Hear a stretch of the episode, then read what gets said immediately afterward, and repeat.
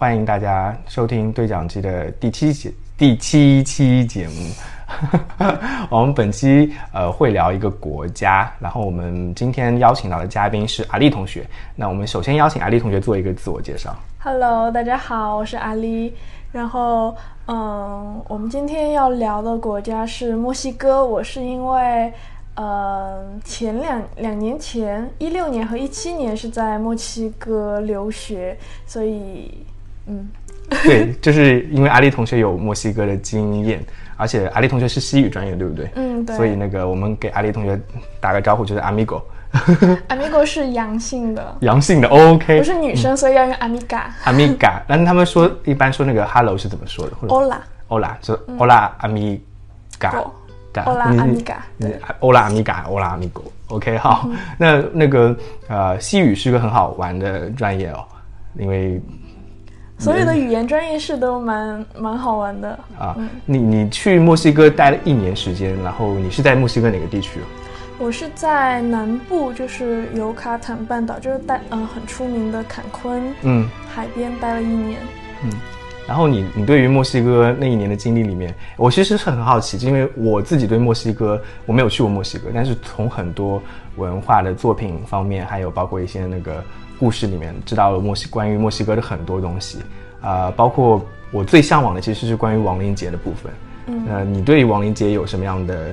体验吗？因为你在那一年时间，你肯定也去了亡灵节的活动。对我当年就在去墨西哥之前，我也是对墨这个亡灵节特别感兴趣嘛。然后当时是读了那个呃一个作家，墨西哥的作家叫 Octavio Paz。嗯，我不知中文翻译我有点说不上来。嗯，他就是他之前写过关于墨西哥人对死亡的一些看法，然后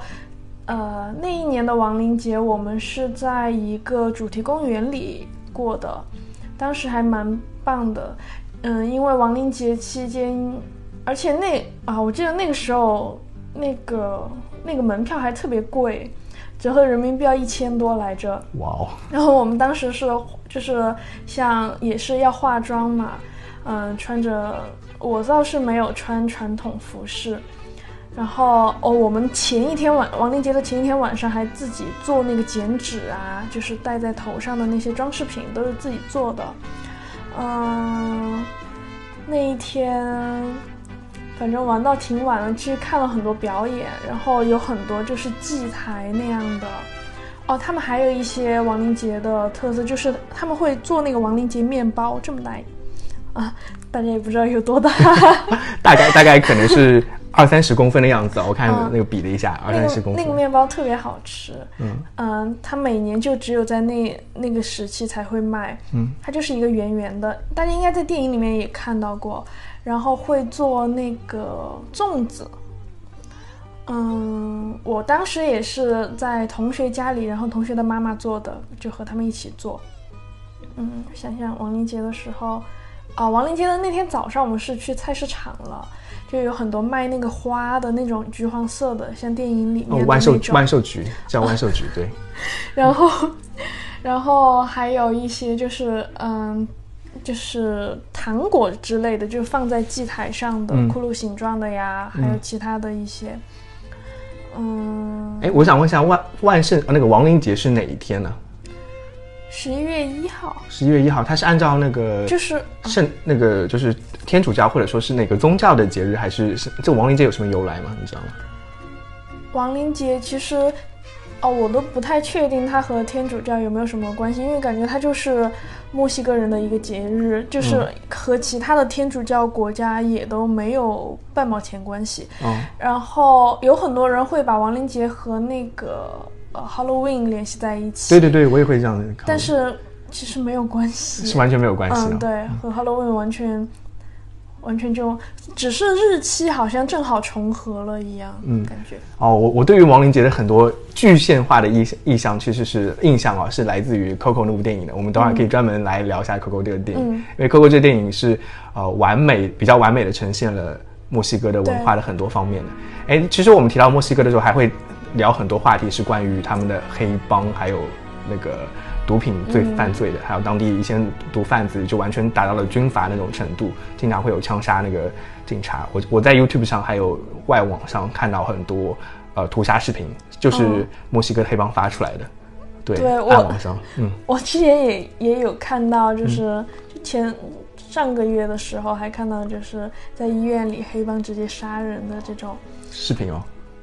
嗯，哦，因为我我我那个刚好，因为那个肯定很多听众对于墨西哥的治安方面应该还是蛮有疑问的。啊、我们的阿丽同学呢是在墨西哥有一段关于他们治安方面的经历的，你可以分享一下的，分享一下。就是我感觉所有的留学生在那边都经历过抢劫吧，嗯然后我自己是只经历过抢劫，就我觉得这还还算比较轻的，就自己人身是安全的。然后我同学是是经历他去菜市场买菜的时候经历了枪杀，直接有他们有人在那打枪对战，对，就真的真真的还蛮害怕的。是在哪个城市啊？他呃，当时我被抢是在墨西哥城，嗯墨城是应该算是全世界就是嗯危险系数前十的一个城市之一。嗯，然后呃，我同学经历的枪杀是在那个叫什么普普埃布拉，也是应该算墨西哥第二大的城市。哦，哎，这里我们可能要让阿丽同学介绍一下那个墨西哥的地理啊，因为阿丽同学在念书的地方应该是墨西哥的叫尤卡尤卡坦半岛，对不对？对对这个是传说中的比较养老的地方哦。对，这边是挺养老的，包括很多美国人也会在那边养老，嗯就是他们的整个中美洲都是美国人的后花园嘛。我们说，包括古巴，嗯、然后那边就是海岸线特别长，这个半岛一年四季都是夏天。嗯，那边然后主要的文化就是那个玛雅文化，所以也有很多玛雅金字塔，呃，和一些那边遗迹是蛮多的。我们很呃学校都会经常组组织我们周末去各种遗迹，包呃有梅里达也有，梅里达那边是有那个很出名的那个金字塔，这太阳金字塔是吧？太阳金字塔是阿兹特克的，在墨城。哦，太阳金字塔和月亮金字塔都是在墨城的。嗯然后，嗯、尤卡坦那个叫什么金字塔来着？呃，没关系。嗯那尤卡坦是在呃墨墨墨西哥的那个南边还是北边？南边是在南边，对。然后墨西哥的话，北其实南边还算比较安全的，那边的毒枭也不是很多。北部是。北部是特别危险，包括他们墨西哥人自己都跟我说，你不要去北部，嗯，对，因为北部是美墨边境嘛。哦，像那那块地方是毒枭还有毒贩黑帮最盛行的地方。对，所以我是没有去过比较靠北的地方的。所以一般是玛雅文化是在那个呃你们那边是、对不对？嗯是在那个墨西哥南部，然后阿兹特克呢是在北部这边。对对，哦，国内应该阿兹阿兹特克应该算是在中部，因为是在墨西哥城那附近，是在中部。OK OK 好，其实大家听到比较多的应该是关于玛雅玛雅文化，为什么之前那个二零一二那个电影里面有关于什么玛雅计算，二零一二是世界末日之类的。对，但是阿斯特克听到的稍微少一点，但是他应该那个，你觉得阿斯特克跟玛雅文化之间有什么联系，或者说他们之间会不会有什么共通点之类的？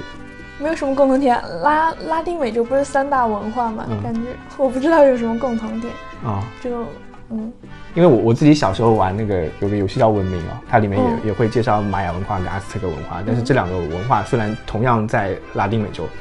啊、同样在那个美洲啊，但是美洲是有地理大隔地理大隔绝的，所以虽然他们好像靠得很近，但是两个文化我听说好像是没有什么呃交交集的。就当时西班牙人去入侵整个拉丁美洲的时候，他们也是打了玛雅人，打了阿兹特克人，这两个民族好像互相之间完全没有信息上的传递，所以他们是一一被消灭，好像感觉就很惨。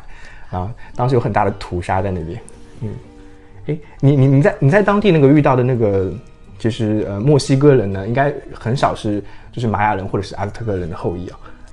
嗯，现应该算哦。我们学校当时是有一个玛雅语的老师，他就是完全是土著的那种，呃，黑黑的、矮矮的，就是很从面相上来说，就是非常蒙古人种。非常玛雅。的，啊，然后留着长长的头发，每天都穿着他的传统服饰嗯。这样的。嗯，但是整体来说的话，因为大家大部分人都是混血，都是混血。嗯。对对，所以就不会说有特别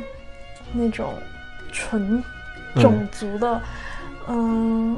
但从我个人的观察来说的话，南部的人会比较矮一点，然后就是黑一点，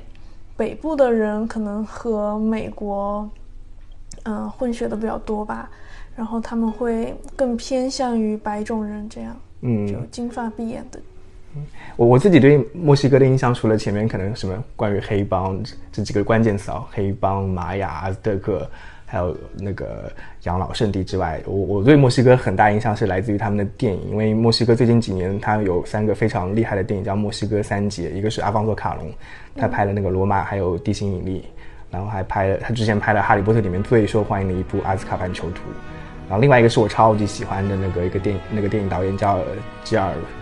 吉尔莫，吉尔莫，Guillermo del Toro，哎呀，好，这个发音很好哦，我终于知道他的名字的正确的西语发音是什么，西语发音是什么了。然后这个我可以专门介绍一下他，就是他那个呃是个非常出色的 B 级片导演，或者说那个拍那个 Cut 片的导演。然后他自己因为是个超级影迷，就是电影圈里面有有好几个导演是自己本身是超级影迷，然后去拍电影的，他就是他就是其中之一。另外一个比较有名的是昆汀塔伦蒂诺。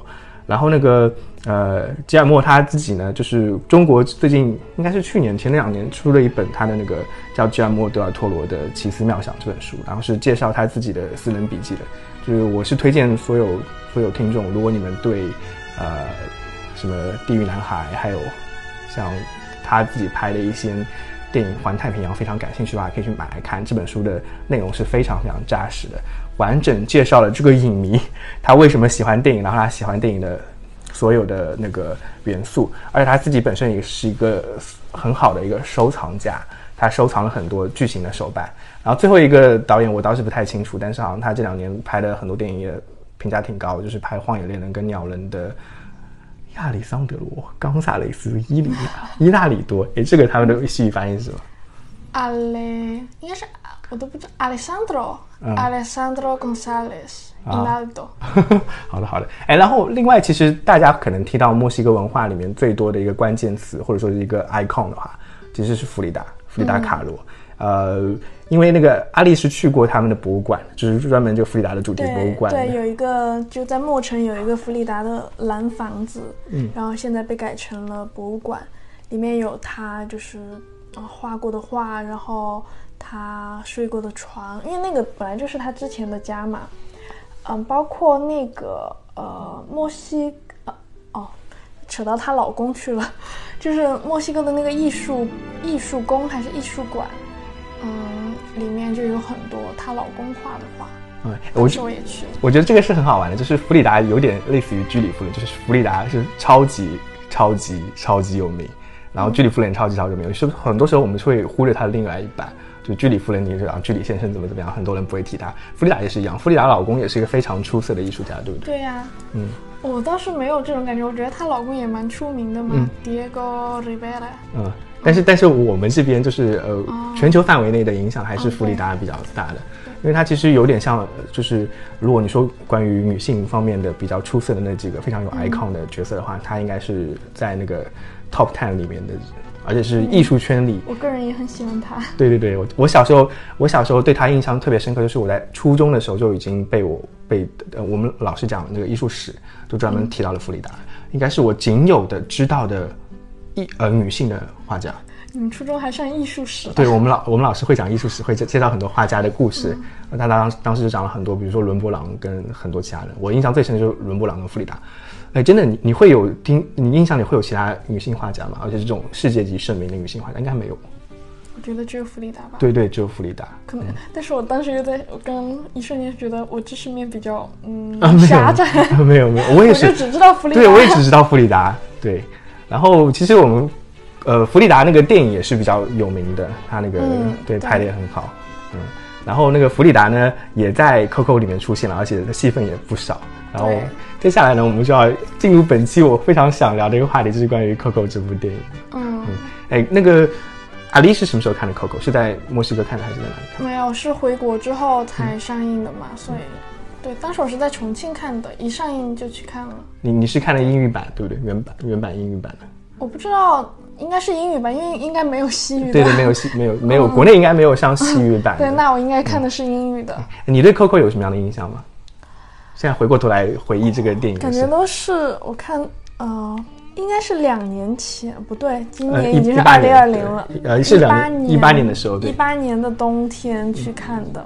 那个时候，哎，反正就是，反正这电影院是有很多小孩子去看的嘛，因为是动画片，然后，然后看着就看着看着，大家就开始哭了。当时我是和我一个同学，就是他是从来不会哭的那种，他就觉得我你怎么会那么感性？然后反正当时也连他都哭了，哭得稀里哗啦的。当时我是觉得，因为我个人是在墨西哥待过，所以看这个电影的时候就会想到在墨西哥发生的事情，然后我自己经历过的亡灵节，然后包括认识的一些朋友在那边，所以就还蛮感动。而且我给我印象最深刻的是里面的那个有一个呃长着翅膀的那个神兽，对对对，呃，那个东西是我特别喜欢的，就是因为当时这个东西是墨呃在墨西哥应该算是很出名的一个民间艺术这样的，呃，他们叫做阿里布里黑。阿里布里黑，对啊他们，他们是用木头去做的，呃，然后会雕成很多小块，像积木一样，你可以拼，嗯，就是拼凑起来，呃，然后是在瓦哈卡这个州就会有特别多卖这种木制品、木质工艺品的，呃，小摊之类的。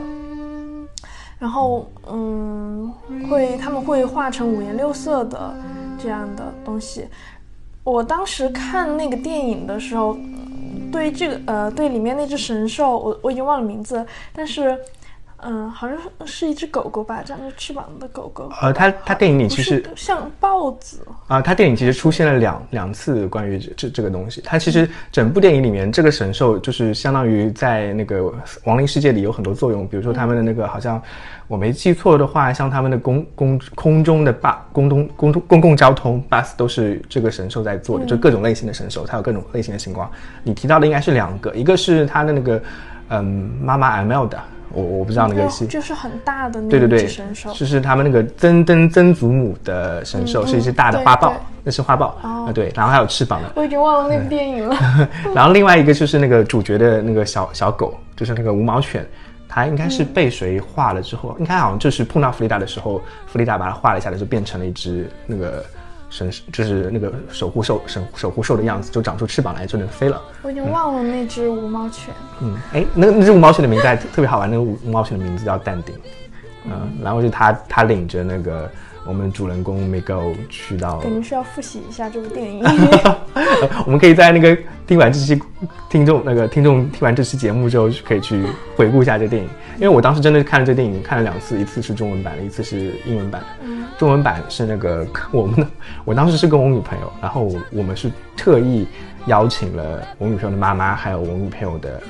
外婆一起去看的。而且专门挑了中文版，挑了 3D 电影，想大家带他领略一下 3D 电影的魅力。嗯，然后我们两个看的时候就，就我跟我女朋友在抱头痛哭，甚至是甚至是我在整个过程中有那种啜泣的声音，而且特别重。然后我女朋友在边上笑，结果后面她也哭了。然后看完之后，我们就问，就问我们那个外婆看完之后感觉怎么样？因为这是一部关于呃母就是对，关于家庭，关于家庭、关于亲情，然后里面有很多关于那个外婆还有嗯曾祖母的部分嘛。然后我们就问外婆看完怎么样，外婆说不知道他们你在哭些什么。对对，然后就特别好玩。然后那个，哎，我好像记得这个守护神就是你刚才提的那个阿里布利希，是弗利达创造的，对吗？还还是跟他们夫妻有没有关系哦？我不记得了哎，然后哈，这个我我们可以感觉不是跟弗利达没有关系的，哦，好好。然后其实我们回到是哦，对，我想起来是另外一个艺术家，嗯。是墨西哥的另外一个艺术家创造了这个阿里布利黑。这个阿里布利黑也是他有一天晚上做梦，嗯。梦到了这个东西，然后他就开始做了，然哦后他醒来之后就开始做这个，然后正好就很神奇的是，我从墨西哥回来之后，有一天我也做了一个梦，我梦到自己就回到墨西哥。那那个时候我刚回国还不久嘛，可能两三回国两三个月的样子吧，然后我就梦到自己回到墨西哥的一个像博物馆的东西，然后周围的那些嗯一个民俗博物馆，但那那些东西都都是它的那个体积都特别大，就比我大很多倍的那种，就嗯，感觉还有一点压抑的感觉了。比如说人啊，嗯，可能会有我的两三倍这样大。然后我突然我的背上就长了两个翅膀出来，而且是彩色的，就是很很魔幻的那种色彩，还是。然后我醒来之后，我就觉得我想去纹个身，我想把那个翅膀给纹在身上。但到现在我都还没有纹，我打算明年回墨西哥去纹吧。哦，不对，今年。哦，这真是很好的经历，我我也超喜欢它里面这个就一个神奇的设计的。嗯，然后其实那个 Coco 里面还有还有很好玩，就是关于它所有的关于骷髅的设计。就一般我们会想到骷髅，包括其实你你之前看过的，我们之前看过的很多关于亡灵节的宣传里面，它里面所有关于骷髅的部分都是还挺吓人的哦。但是 Coco 你，我不觉得，我觉得蛮可爱的，蛮可爱的吗？像像小熊猫一样的，就是那个眼睛都会画嘛，然后。我觉得蛮可爱的呀，一点也不吓人啊。哎，我之前是因为那个看那个呃侦探，就以前有一部有一部那个美剧叫《True Detective》的第二季，它是讲那个美国好像美美国边境一些故事，它里面有一些亡灵节的元素。然后可能是因为呃这这个很好玩，其实就是关于亡灵节，亡灵节的关于骷髅的一些意象跟概念的话，好像在你的描述里面，当地亡灵节里面这些那个恐怖的。我们原来想会恐怖的东西都没有那么恐怖，对不对？我觉得亡灵节完全就就完全和恐怖这两个词不着边，不着边因为墨西哥人他们他们是在庆祝死亡，亡灵节对他们来说，呃，会有对先祖的就是这样一个怀念，但是大部分还是因为会有祭台啊什么的，嗯。我们会尊重亡灵，但是最主要的还是以狂欢为主，这是他们的一个方式。哦，那可能是因为我对于亡灵节的很多的意象的来源，是因为毒贩毒枭在宣扬这个概念，所以他们的他们那个群体里面的亡灵节，反而强调了它的恐怖氛围、恐怖气氛在里面。对，哎，但是你提到刚才提到这么多点关于亡灵节，我我其实很很，我当时很喜欢 Coco 的一个原因，就是因为呃。全世界各地的文化里面有两个两种文化类型，还是对于先祖的崇拜还是比较明显的。其实我就是就是我们的儒家文化，儒家文化跟亡灵节的文化其实是有很多共通性、共通共通性的，对吧？我们都在祭拜先祖，然后觉得 OK，他们先祖肯定会去死后世界，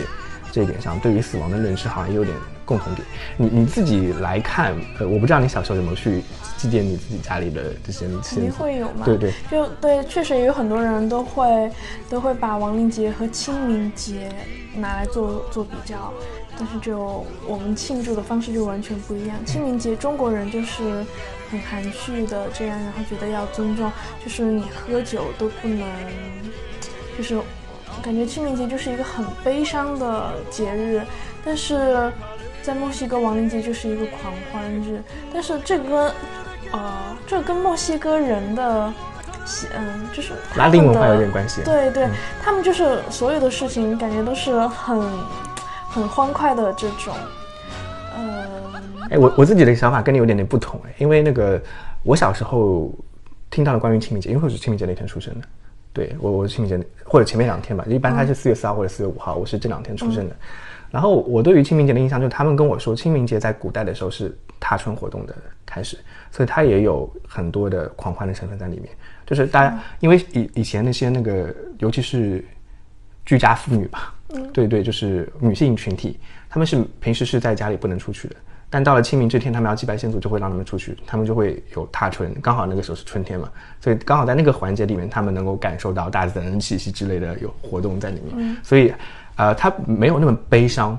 有或者说没有那么克制，我不知道为什么好像近近代我们关于清明节反而是有点克制的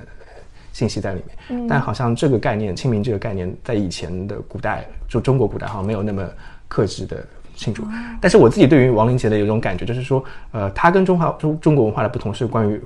偶像的崇拜，就是亡灵节会拿很多偶像出来，这个偶像就是骷髅。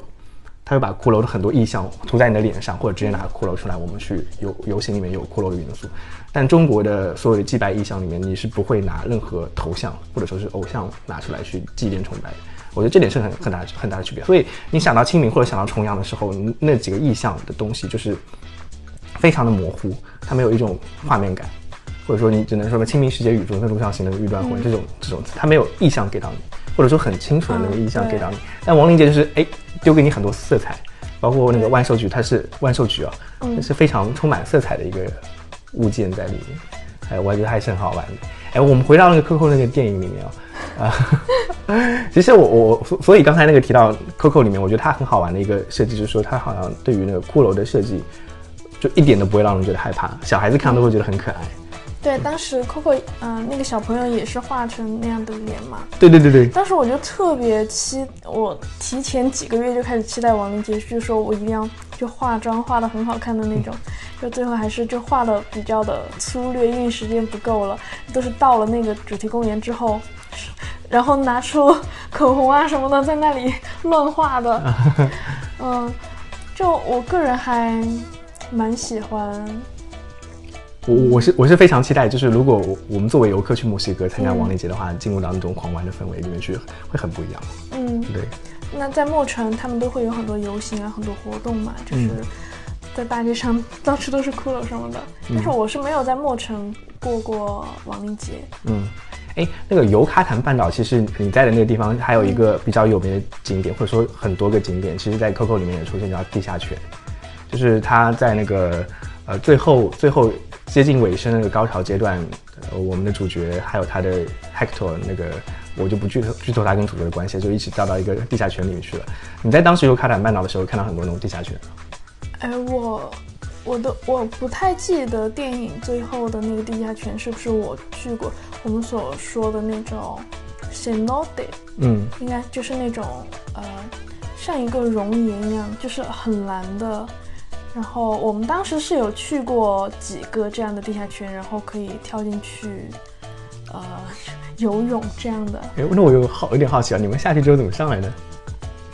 有的地方，呃，有一些是就是已经开发了嘛，它旁边会给你设置那个梯子的。嗯，哎，那你作为在那个墨西哥生活了近一年的，如果你作为一个导游，你去推荐你我们，但是我感觉我在墨西哥生活了一年，我还没有你了解墨西哥。没有了，我只是看一些那个动画片是知道的。那你要是推荐大家去玩，你会推荐什么地方，或者说什么样的景点？你觉得是呃必须要去一去的？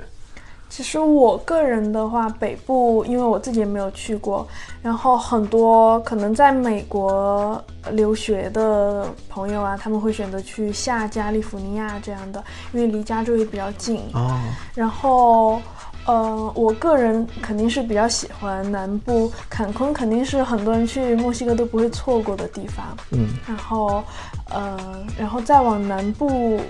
往上一点的话，就是瓦哈卡州和恰帕斯州这两个州是我特别喜欢的，可能国外的游客去的会比较少一点。嗯，嗯，就是我们我当时是坐大巴，坐夜间的大巴那种长途大巴去恰帕斯这个州，它的感觉有一点像国内的云南，嗯，就是那种也是属于高原嘛，云贵高原，然后那边也是高原。也是属于少数民族聚聚聚居地，嗯，有很多就是民俗上的东西，我觉得特别有意思，五颜六色的，嗯。嗯，然后那边是生活，他们说的语言会也会有很多就是少数民族的语言，我也听不懂，对，嗯，但还但而且那个州恰帕斯这个州还是蛮有一定的危险系数，嗯，就是。它是和那个危地马拉，呃，接壤的。对，嗯，呃，然后会有人偷渡，而且那个地方是属于墨西哥恰巴斯这个州比较偏僻了嘛，就比较，嗯，稍微穷一点。然后，而且会有一些就是比较隐蔽的地方，它是不受政府管制的。嗯嗯。嗯，所以我们当时也是只去了省会城市，没有，因为当时也听说了一些不好的故事，就是被被卖掉啊，卖到 就是被卖到山里去啊，这样的，好可怕。哦 对，但是就省会城市还蛮有意思的，然后他们那边也会，呃，你可以去森林里走一走，嗯，去参加那种 tour 吧，就是会比较安全一点，嗯，这还蛮有意思的。嗯，哎，刚才提到，其实就是墨西哥很多城市，它都是五颜五颜六色的。嗯，对对。他他们那个当地人做那个房子的时候，会很喜欢涂不同的颜色来彰显自己的个性的这种感觉。对。然后我还啊，那就是瓦哈卡这个州，我觉得是就喜欢艺术的朋友是一定要去的。嗯。因为就嗯，瓦哈卡这个州就是呃，包括很多美国的 艺术家，他们也会在那边。他们嗯，瓦哈卡的艺术是蛮出名的。哦，哎，那我很想去一下玩玩。然后那边也会有很多设计师，就是开就是墨西哥的那个民族服饰的那种店设计的款，嗯，就是不是像大街上卖的那种，嗯，折合人民币只要十多块钱一件的那种。他们他们，因为我我当时是有买过，就是那种玛雅妇女，嗯，土著妇女，她就自己，嗯，自己来兜售她自己做的那些衣服，还绣着花的，嗯，就也只要。就是人民币可能二十块钱的样子吧，五十比索，我记得当时。但是洗了一次之后，那个把我的一缸衣服全都给洗坏了，特别特别容易掉色。对对，因为我当时买了一件大红色的，然后我一缸衣服就特别可怕，就再也没穿过。然后在瓦哈卡就有一些设计款的，就还蛮不错的，就挺好看的啊。就也会有就是弗里达穿过的那些衣服，那种风格的。哎，对对，那个你像王林杰他们狂欢的时候，会不会很多人把眉毛画成一字眉毛？会，哇，超级多。对对对，就会，反正他们就想怎么画就怎么画啊。哎，那个就是你在墨西哥当地，就是墨西哥菜也是挺好玩的一个一个东西。我们很多很多时候吃那个像披萨的时候，它有些像墨西哥橄榄还是辣椒之类的。就是对之前，然后但是在去了墨西哥之后，我发现。就我就没有在墨西哥以外吃到过正宗的墨西哥菜，笑死对，以前就感觉以前在国内吃到的墨西哥菜都是什么呀？啊，然后，呃，我我这我觉得特别好玩的一点是，墨西哥不是有很多种辣椒嘛？啊，对对对，就辣椒特别有名。我在墨西哥只只去看过一次医生，唯一一次看医生是和辣椒有关系。哦。因切到手了。哦，切到手，我在我在期待其他什么嗯什么其他关于辣椒的剧情，结果是切到手。了，对，就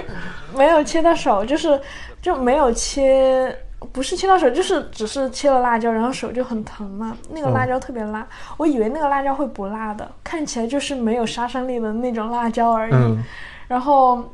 然后还去医院吃药了。哎哎，我我很好奇，其实我对我对墨西哥辣椒的印象，就是我吃过的墨西哥辣椒都没有偏辣的那种，包括我自己吃的墨西哥菜也没有吃到很辣的那种。哎，但是我好像印象里没记错的话，辣椒这个植物或者说这个香料其实是从南美进口进来的，那个墨西哥好像是原产地。对对，他们的辣椒是有特别特别多种，所以在国内吃到，嗯。有很多国内的，就是墨西哥很多种辣椒，我都是在国内没有见过的啊。哎，其实我我我刚刚提到那个，就是嗯，如果在深圳的朋友的话，其实有可以去去吃一家叫仙人掌，我不知道那个 tequila，你如果你们发那个 tequila，tequila，是龙舌兰吗？呃，哦，就是龙龙舌兰就是仙人掌吗？对呀，tequila 就是我们就是墨西哥的那个果酒嘛。哦，龙舌兰，然后龙舌兰是一种植物呀，它就是类似仙人掌的那样嘛。哦，对，就是那个呃，深圳那家叫仙人掌就是 tequila 的这个餐厅呢，在海上世界那边。它就叫 tequila 吗？就叫 tequila，对对对。哎，那我我没在那家店点过龙舌兰的酒。待会儿要不要去试一下？我倒是点过他们那个啤酒了。哎，等等会儿。哦，我真的，Corona 是那个啤酒吗？哦，科罗娜。哦，对对，墨西哥的品牌。对，它有三三三，它啤酒就只有三三款可以选，一款是科罗娜的，还有叫还有还有一款是澳洲的啤酒，我已经忘掉什么名字。我一般会点那个叫 Stella，也挺好喝的，然后西班牙的啤酒。然后那个，哎，这家店呢，我吃过，我觉得还可以啊。那个我们非常专业的，非常 从美食鉴赏家，美食鉴赏家还没有去去鉴定过到底算不算正宗的那个墨西哥菜哦。那个回头可以问问看这家餐餐那个餐厅。收一下广告费的感觉，好，哎，那其实我自己会，我们回到那个阿丽的专业哦，就是因为阿丽是学那个西语的嘛，西语它其实本身是跟拉丁语很像，是是拉拉丁语，也就是应该是从拉丁语延伸出来的。对对，它是这样的，就我其实在，呃我在大学里面是有学过一段时间的拉丁语，是拉丁语，呃西语是由拉丁语演绎出来的，包、所以我们会说拉丁语系嘛。嗯拉丁语系现在呢就是会分，因为我们知道拉丁语其实现在是没有人说这门语言的，对的对的它就是一门死的语言。那它呃。嗯、现在我们说所说的拉丁语系包括西班牙语、意大利语、葡萄牙语，嗯，还有什么来着？法语。法语也分吗？对因为我知道拉丁语应该是呃罗马的官方语言，嗯，对他们就扩张的时候，就是这个语言的传播就是跟罗马帝国的扩张有关系。对，当时还蛮好玩的。我历史不是特别好，和嗯，但是就关于拉丁语系，对，当时我因为正好前段时间看了一看了一个关于讲意大利语的人，嗯的，因为也是关于罗马，嗯就是，哎，词穷了。哎，其实你就可以这么理解，就是说，呃，为什么会有现在有西班牙语，会有葡萄牙语或者是意大利嗯语，就是因为呃拉丁语在传播的罗马帝国的传播过程嗯中，每个地方都发展出了它自己的方言。你可以理解为西班牙、葡萄牙还有意大利三个语言，就是拉丁语这个语种下的大方言。对，确实是就像方言一样的。因为我在我在学校里的时候，嗯、也会有巴西的同学嘛，嗯，然后他们是说葡萄牙语的，就就打了招呼之后，然后刚。然后大家就一个说西语，一个说葡语，交流的还挺顺畅的，这样的，哎，就感觉像一个在说四川话，一个在说重庆话啊，这样子的的。感觉哦。哎，那那你像那个意大利语，你你也能稍微听一点是吗？意大利语我会一些，哦。嗯，因为它和西语的发音方式是完全一样的，不是嗯。说，嗯，就是它都是属于拼读语系，嗯。就是你看到一个单词，你只要掌握了它的发音规则，嗯，你就一定能读出来。嗯。它不像英语，每个单词你看着它，你不一定会读。就是它的英语的拼写方式里面，嗯。它就是一个拼写方式，它有多音多音的，对对对对？嗯。所以这也是我特别喜欢拉丁语系的一个原因，就是反正你不管你不管你懂不懂，你都能读出来。其实我觉得，就文化圈子里应该是有一个鄙视链的，就是拉，因为很多人就很崇拜罗马帝国，包括包括以前那个欧欧洲的贵族，他们是以拉丁语作为通信语言或者是官方语言来讲的，所以你可以理解为拉丁语是那个逼逼格最高、鄙视链最顶层的东西。然后像接下来就是哎，西班牙语、葡萄牙语、意大利语这些拉丁语的儿子，再接下来就是我们现在非常 popular 的 英语这个东西，其实是不是很被鄙视，或者说是哎，在那个被鄙视吗？就是嗯、在以前大概在呃十七十八世纪那个圈子里还是有这种感觉的，然后你就看到很多那个呃英就是美国的那种电影电影里面还有这种细节，就是他们会讲一些词用拉丁语来讲，就觉得哦这好有逼格，对、嗯。我，我发现就是现在，包括一些法国人和意大利人，他们都会很高傲的跟你说，可能年龄比较大一点的那种，很、比较贵族的那种，他们还会跟你说 I don't speak English，就是他不会跟你说英语，他就是要说法语、对对对。说意大利语这样的。法语还肯定对意大呃那个对英语是有鄙视链的，就是以前的英国贵族他们以学法语为荣。然后那个圈子里一定要讲法语。我印象里很深的是我我在我在念研究生的时候有一个外教，嗯然后他他是个俄罗斯人，他在那个呃俄就是苏联清洗阶段，一家人跑到了移民到了美国，然后他自己是花旗银花旗银行以前的一个前高管，然后他他很喜欢叫我们名字的时候用意大利语来发音。我记印象很深的一个词是，你可以纠正我一下，叫我们英英文叫罗伯特，叫 Robert。，Roberto，对对，他特别喜欢叫别人，我发不来那个大声音。发大声嘛。对嗯，还有另外一个名字是那个 William，他会用叫乌利亚马，还叫什么这这个名字应该不是意大利语的发音啊？应该不是意大利语里面的名字，因为、嗯因为西语，因为拉丁语系是没有 W 这个字母的，这个字母是外来的，哦，是这样。所有所有呃，就我们现在的单词里面会有 W 这个字母，但是、嗯都是外来词汇。嗯，哎，我你可以再发一遍那个 Robert。Roberto，、哦，我我每次听这个听这个发音，我就觉得特别享但我们。还我们还经常会吐槽法语，因嗯为法语是是发小舌的，就觉得特别难听。你你可以给各位观众，会会互相鄙视。哎，那你可以给各位观众教一下怎么练习大舌音跟小舌音的一些小技巧吗？小舌音我不会，但是我们当时在学校里的时候，因为外语院校嘛，嗯。就学各个语言的，我们，嗯、他们学小舌的，包括德语、法语，然后葡萄牙语也是会发一点小舌。嗯、他们就会就是早上起床的时候，就是 刷牙的时候这样，对对对，然后 对，就是因为小舌在那，嗯。但是我到现在也没有学会小舌。然后大舌的话就是，呃，老师是会教我，嗯，说弹大舌的是有西语、意大利语、俄语，嗯，包括阿拉伯语就蛮奇怪的，他是他还要弹喉音什么的。对对对对，是的。嗯，然后我们当时练，老师会让我们去练这样哒啦哒啦这样去练，然后对啊对，然后慢慢慢慢你就会变成哒啦。哦，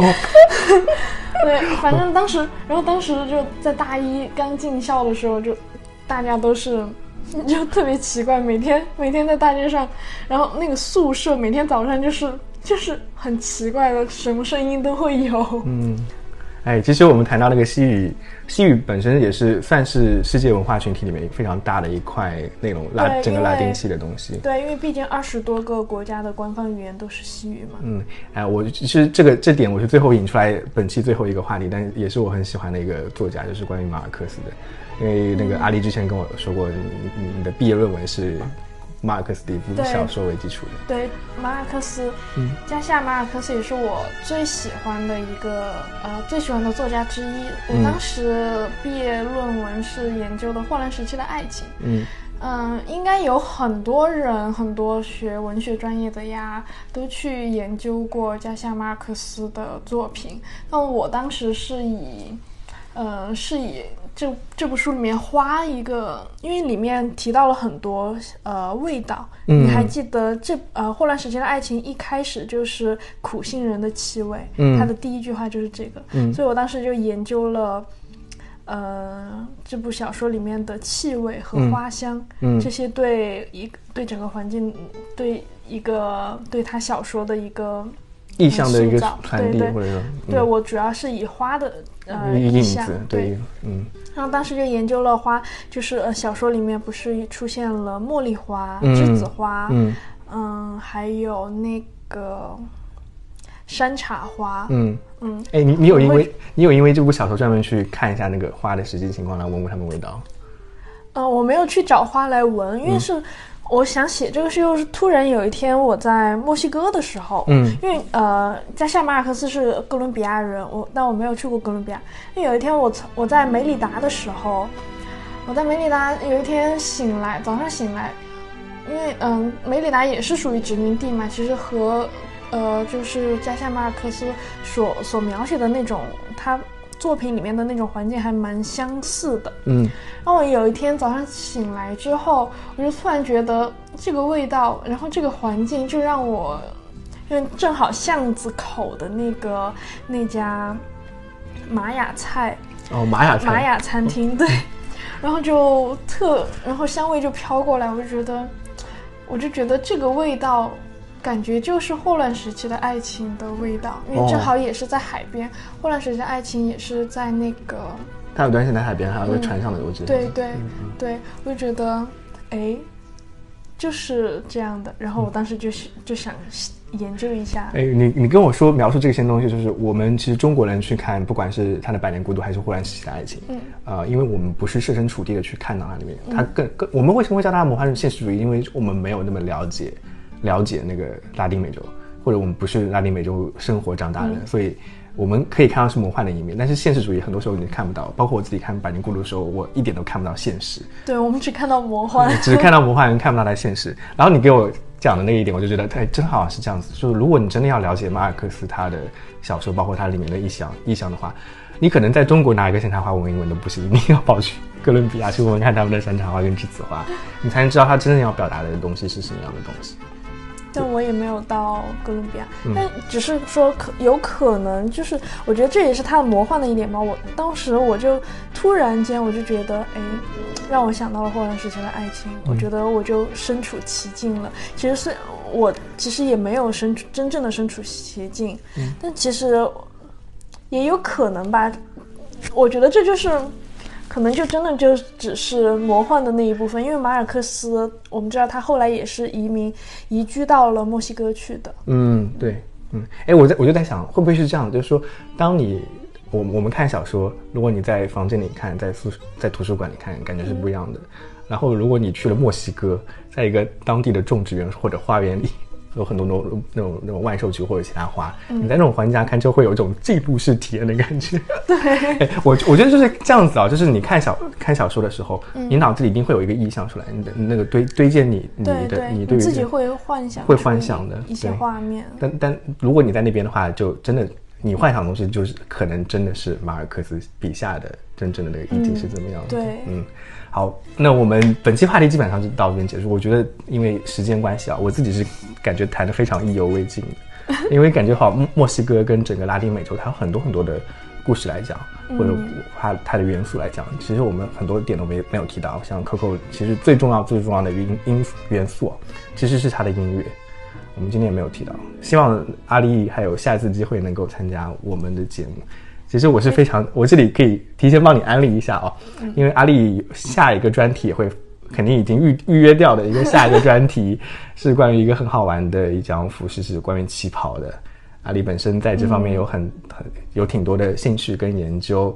然后我也是听阿丽的描述之后，觉得哎，这个东西是很可以聊，关于旗袍的故事。嗯，那我们也非常希望，哎，你可以先做做一下介绍，就是你这方面介绍，就是然后这个卖个关卖个关子哦，我们可以先卖个关子。那之后等阿丽有进一步的一些规划出来之后，我们会邀请阿丽再来一次谈关于旗袍，还有一些其他关于墨西哥的故事，那包括他的音乐。哦，讲 Coco 不讲音乐，我觉得。真的是 太浪费。但是在这方面，我觉得大耳会比我更了解 Coco 的音乐。其实我跟跟大耳聊了这么久之后，我会觉得自己好像对墨西哥并没有那么了解，身身处其中的人反而会看不到很多东西吧？啊，那有可能是会这样子。对，Coco Coco 是因为 Coco 是一部很特别的电影。呃，我前面其实忘没有提的一点就是说，Coco 是皮克斯拍的音乐电影。呃，一般音乐电影、音乐动画、音音乐动画长片这么来定义它。那这种音乐剧呢，一般是迪士尼来拍的，整个皮克斯之前没有出过，或者说我没有看过。反正我看过它大概十几部，我没有看过音乐电影。然后这部呢，它的卡斯非常的牛逼。呃，Coco 基本上集合了皮克斯还有迪士尼出的所有的最精英的部队去拍这部电影，包括它的导演是之前拍那个整参深度参与《玩具总动员》全系列的导演，叫呃 Lee。Onkridge，我不知道那怎么发音啊。另外，呃，重点介绍一下 Coco 的音乐。Coco 的音乐，他们的团队包括最有名的首《Remember Me》，我，我原来计划在这个节目里唱那首歌呢，不知道看。你你现在还可以唱一下。我已经进入状态，我已经唱不了了。但是那个《Remember Me》这首歌呢，它的作作词作曲是叫洛佩兹夫妇，是那个 Roberto。Roberto Roberto Loves 啊，对对，他跟他的那个夫人一起去创作这首歌曲。Robert，对他们是一八年的奥斯卡最佳原创原创歌曲。然后他们的履历非常牛逼，他们的上一部电影作词作曲的电影是 Frozen，就是《冰雪奇缘》的第一部。然后他们创造了 Let It Go，所以相当于他们在四年时间里面先后创造了 Frozen 和 Coco 这两部绝对在影史上能够留下名字，而且是非常巨大的名字的作品。所以就是 Coco 整个 OST，我当当时听了应该有不下百遍吧，就一直在听，一直在听。而且它的很好玩的是，它的那个它的原曲创作其实是应该是那个英语版，但是它的那个我我我很建议大家去听一下木呃西语版的 Coco 的 OST，就是它的原声碟，非常非常的精彩。然后这里也会介绍一下，因为其实往往期节目我虽然放了放了我的 ED，放了我的那个片尾曲，但是我没有说哎这个片片尾曲是什么很。很多首歌，但大家应该没有听过。那这次我会专门放的片尾曲呢，是呃《Remember Me》的电影版的片尾曲。它它后面有一个唱段是西语的，也会非常有非常好听，非常有节奏感。那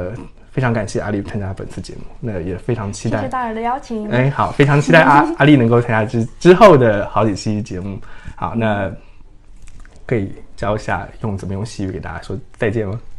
呃，悄悄哦，悄悄悄悄是是意大利语的那个，对，呃，意大利语都会通用的法语里面，就是这是比较随意的说法，然后也会说 adios，阿里 adios，阿里 adios，我们会比较说，我们会比较喜欢说悄悄吧，嗯，悄悄，哎，我好像记得那个，呃，我之前之前他们告诉我意大利语就是 ciao，对，是你好的意思，ciao 是你好的意思，那悄悄就是再见的意思，不是 ciao 都在西语里面是再见的意思，在。意大利语里面是你好。哦，这个是倒过来的。那好了，我们用就用呃比较标准的西语跟大家说再见了。Ciao ciao amigos。Ciao ciao amigos。好，大家再见，拜拜。拜拜。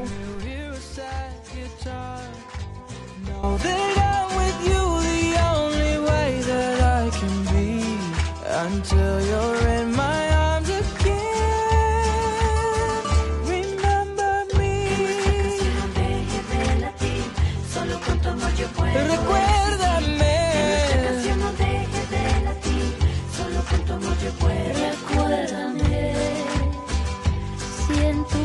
mente vivo estoy. Recuérdame. Mis sueños yo te doy.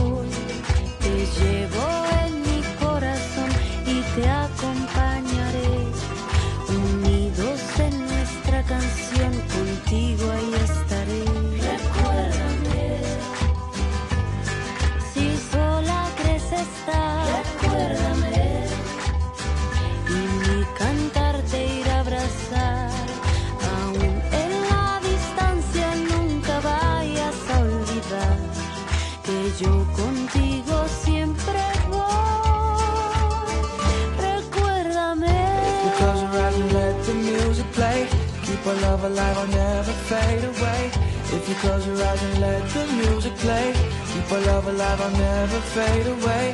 If you close your eyes and let the music play, keep our love alive, I'll never